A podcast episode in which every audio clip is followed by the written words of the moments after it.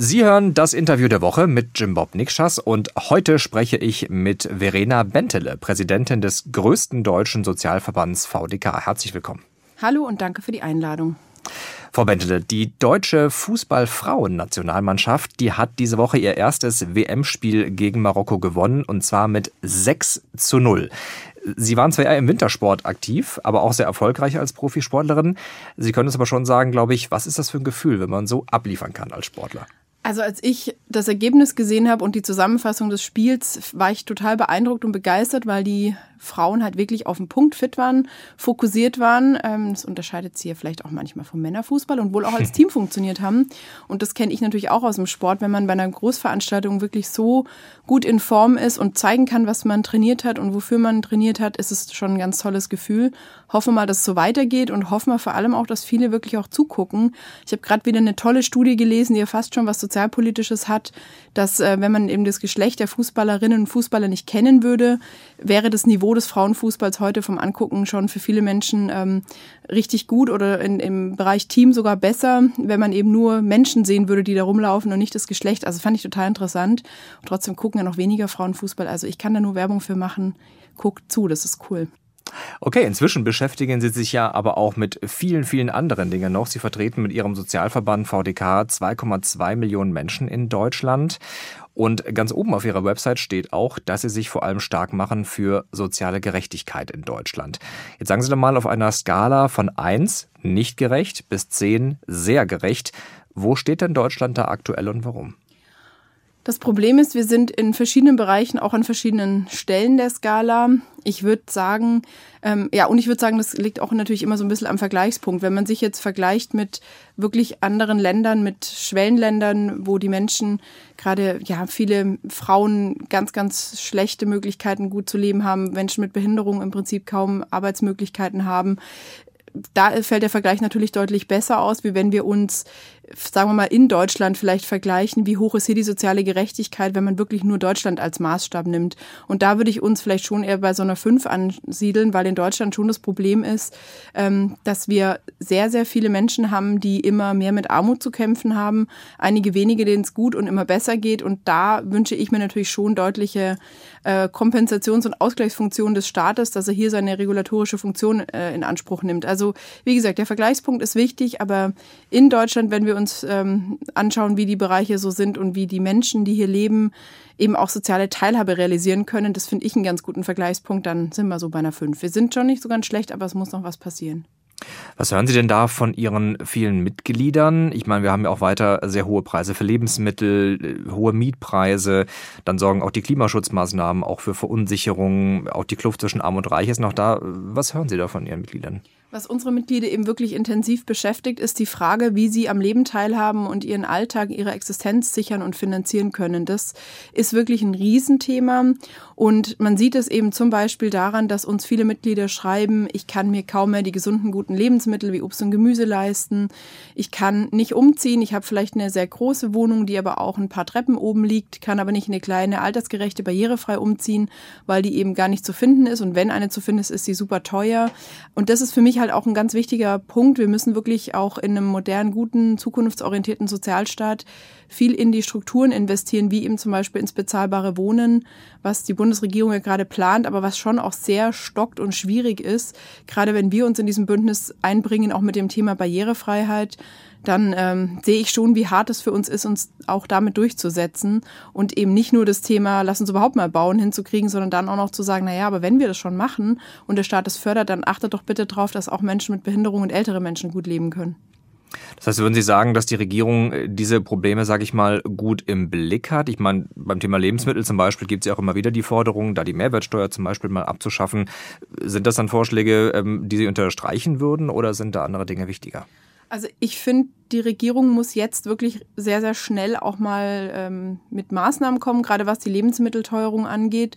Und ähm, da haben wir auch lange und viel über die Mehrwertsteuerstreichung auf Grundnahrungsmittel oder gesunde Lebensmittel wie Obst, Gemüse, Hülsenfrüchte diskutiert im VDK, sind aber jetzt der Meinung, dass man es eigentlich eher machen sollte wie in Frankreich, nämlich mit einem Preisdeckel, weil ansonsten der Effekt eben auch sein kann, dass die großen Handelskonzerne die Mehrwertsteuerstreichung eben nicht weitergeben an die Kundinnen und Kunden. Und dann ist halt auch wieder nichts gewonnen. Also was wirklich ein sinnvolles Thema wäre, wäre eine strukturelle Förderung eben durch einen Preisdeckel auf, aber dann wirklich die gesunden und guten Lebensmittel, jetzt nicht gerade auf Süßwaren und Pommes. Das heißt, wie könnte das äh, dann konkret aussehen, dass also quasi, sage ich mal, Butter nur einen bestimmten Betrag kosten darf und darüber hinaus äh, muss das dann quasi auch subventioniert werden? Oder?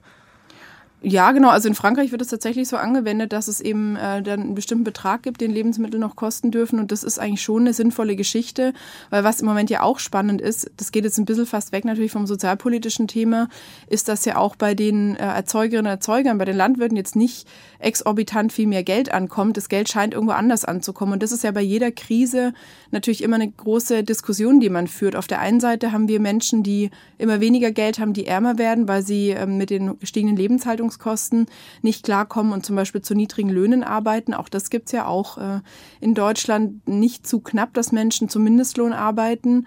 Und auf der anderen Seite ähm, haben wir Firmen, die und große Konzerne, die im Moment ja auch wirklich saubere Gewinne einfahren.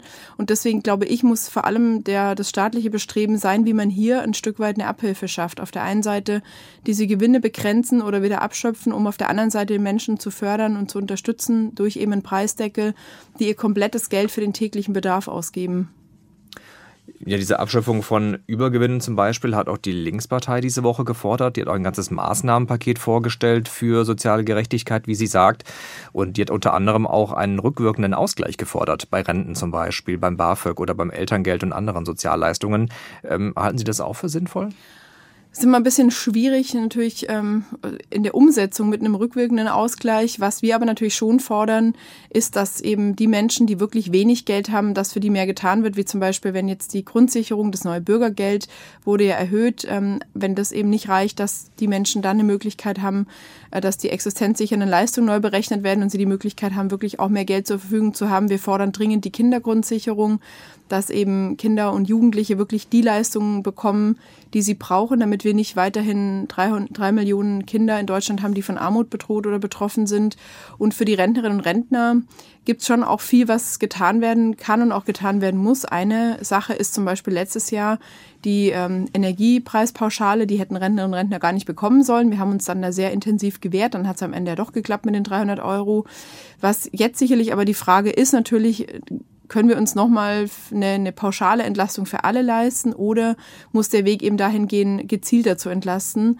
Und wenn eben die Regierung sagt, ähm, eine Inflationsausgleichsprämie für alle ist nicht drin, dann finde ich, muss es aber wirklich gut ausgestattete Härtefallfonds geben und Möglichkeiten, an die sich Menschen wenden können, die ihre Rechnungen für Energie oder anderes eben nicht mehr bezahlen können. Das heißt, das wäre auch die Gruppe, die es aus Ihrer Sicht auch am nötigsten hat, weil das wäre die nächste Frage auch gewesen. Ich meine, Studierende, da haben wir auch einen, einen hohen Anteil von Armut inzwischen. Die bekommen offenbar jetzt auch erstmal keine BAföG-Erhöhung mehr, wenn man den, den neuen Haushaltsplan der Regierung richtig deutet. Auch bei der Kindergrundsicherung waren mal 12 Milliarden gefordert von Frau Paus. Jetzt sollen es maximal zwei Milliarden werden, wenn das so bleibt.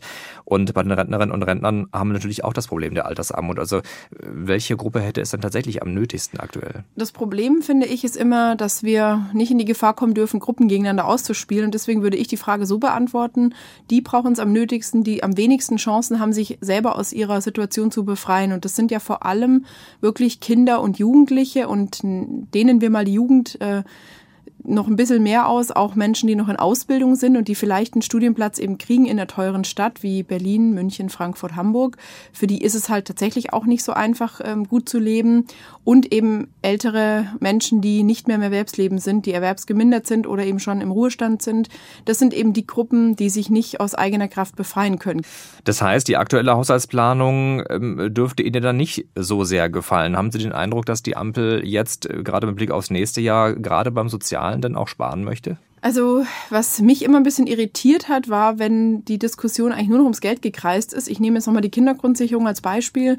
Da war immer die Diskussion, äh, Herr Lindner hat immer von Seiten des Finanzministeriums gesagt, es könnten zwei Milliarden im Haushalt eingestellt werden.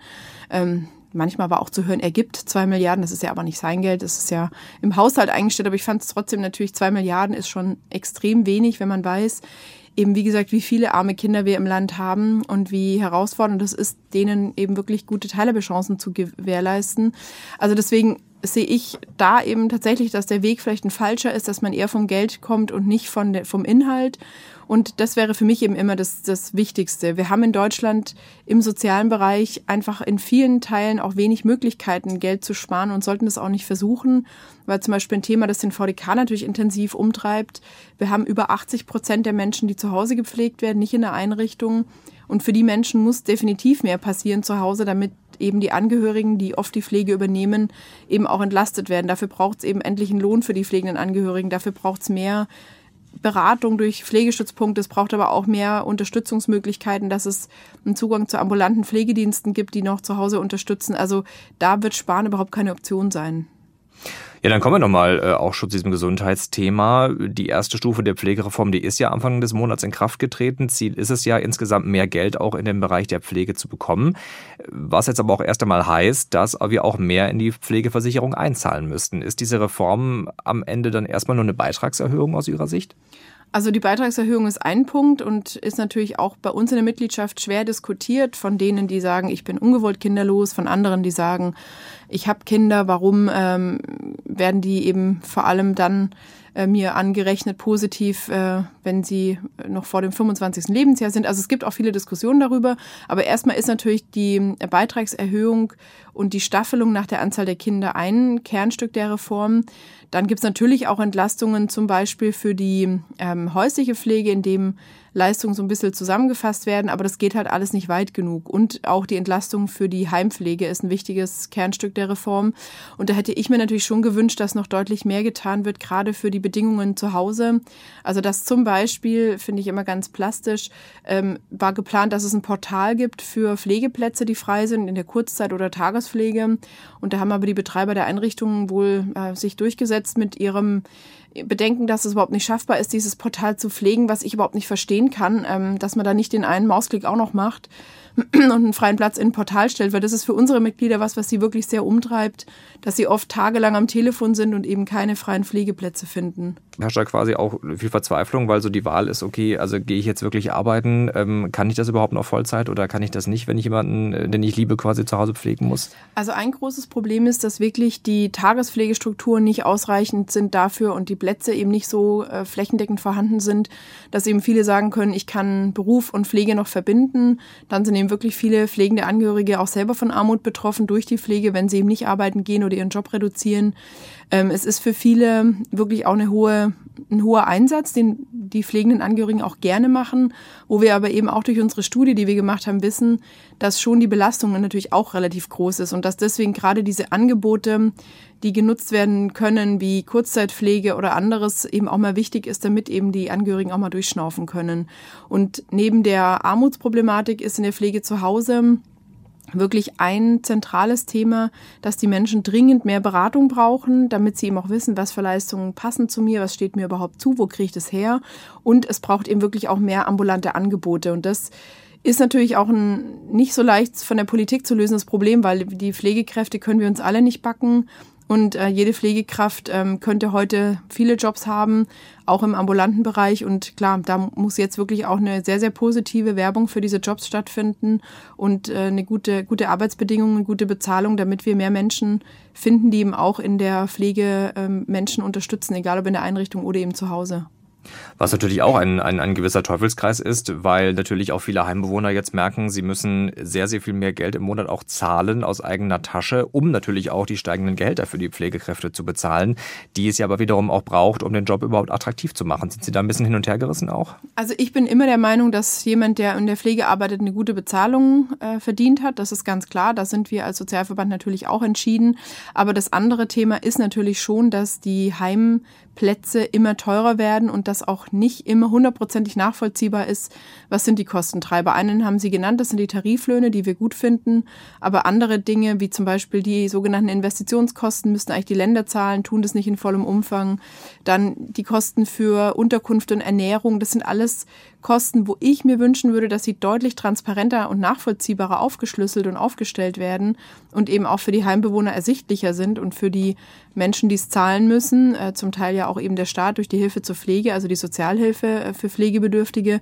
Da sollte schon wirklich eine transparente Kostenstruktur herrschen, damit eben auch nicht äh, übertrieben hohe Gewinne gemacht werden durch die Pflege. Das war schon in den letzten Jahren auch ein Riesenproblem, dass da extrem gute Gewinne eingefahren wurden. Und klar, in Zeiten, wo dann Energie und Lebensmittel teurer werden, ist das Geld natürlich dann auch sehr schnell weg, wenn von den Gewinnen halt überhaupt keine Rücklagen gebildet wurden, sondern die direkt an Investoren ausgeschüttet wurden. Dasselbe Problem, sage ich mal, haben wir auch äh, ähnlich zumindest beim Thema Krankenhausreform. Das hat ja Gesundheitsminister Lauterbach auch angestoßen.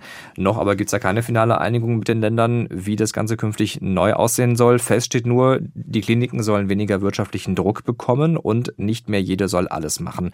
Ähm, klingt das aus Ihrer Sicht nach einem guten Plan oder überwiegen da vielleicht für uns Patientinnen und Patienten auch Nachteile? Also ich finde die Krankenhausreform ein ganz spannendes Projekt, weil sie ein Stück weit auch ein Dilemma aufzeigt. Das eine ist, es muss wirklich was passieren, damit diese brutale Kostenexplosion ein bisschen eingedämmt wird. Das andere, was ich aber natürlich viel zentraler noch finde, ist, dass die Versorgungsqualität natürlich zugunsten der Patientinnen und Patienten besser werden sollte. Und die dritte Komponente in dem Ganzen ist aber auch, dass die Menschen natürlich ganz schnell verunsichert werden, wenn ihnen gesagt wird, deine Klinik vor Ort, die machen wir jetzt als erstes mal zu, weil sie den Anforderungen nicht mehr genügt. Da würde ich uns alle wirklich äh, schwerstens warnen, in dieses Horn zu blasen, den Menschen hier eine Verunsicherung mitzugeben, weil ich glaube, es Sinnvollste ist wirklich, sich mal diese Versorgungsstrukturen anzuschauen und dann was Gutes draus zu machen für alle. Und das eben für alle was Gutes machen heißt für mich zum Wohl der Patientinnen und Patienten. Das ist mein wichtigstes und oberstes Ziel als VDK-Präsidentin, dass meine Mitglieder eine gute Behandlung bekommen.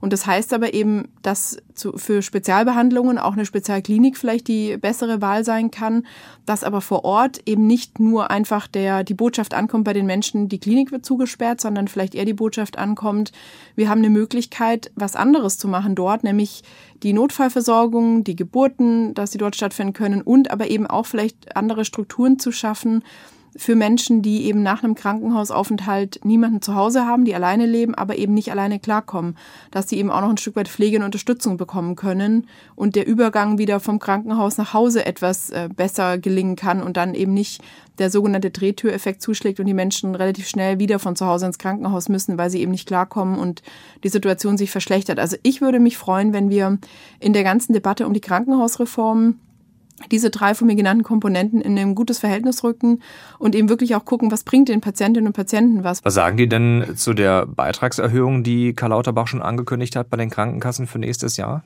Ja gut, da sprechen wir uns natürlich schon äh, dagegen aus, dass es Beitragserhöhungen wieder geben soll, weil wir der Meinung sind, in unserem Gesundheitsbereich ist ehrlich gesagt gar nicht ganz so wenig Geld da und es wäre jetzt eben wirklich an der Zeit und darauf könnte eine gut gemachte Krankenhausreform, wo es auch mal um die Beschränkung und Begrenzung von Gewinnmöglichkeiten gehen muss, könnte dann schon dazu beitragen, dass man vielleicht eben auch ein bisschen Kosten im System umschichtet und spart und dann eben um die Beitragserhöhung rumkommt, die immer für Menschen mit wenig Geld natürlich auch wehtut.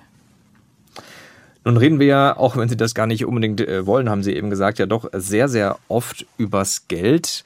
Tatsächlich sind auch die Ausgaben für den Sozialstaat in den letzten Jahren noch immer weiter nach oben gegangen.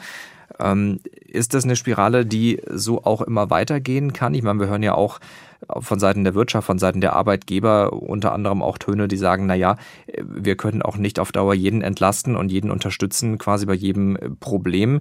Was sagen Sie dazu? Sind dem Sozialstaat irgendwann auch Grenzen gesetzt?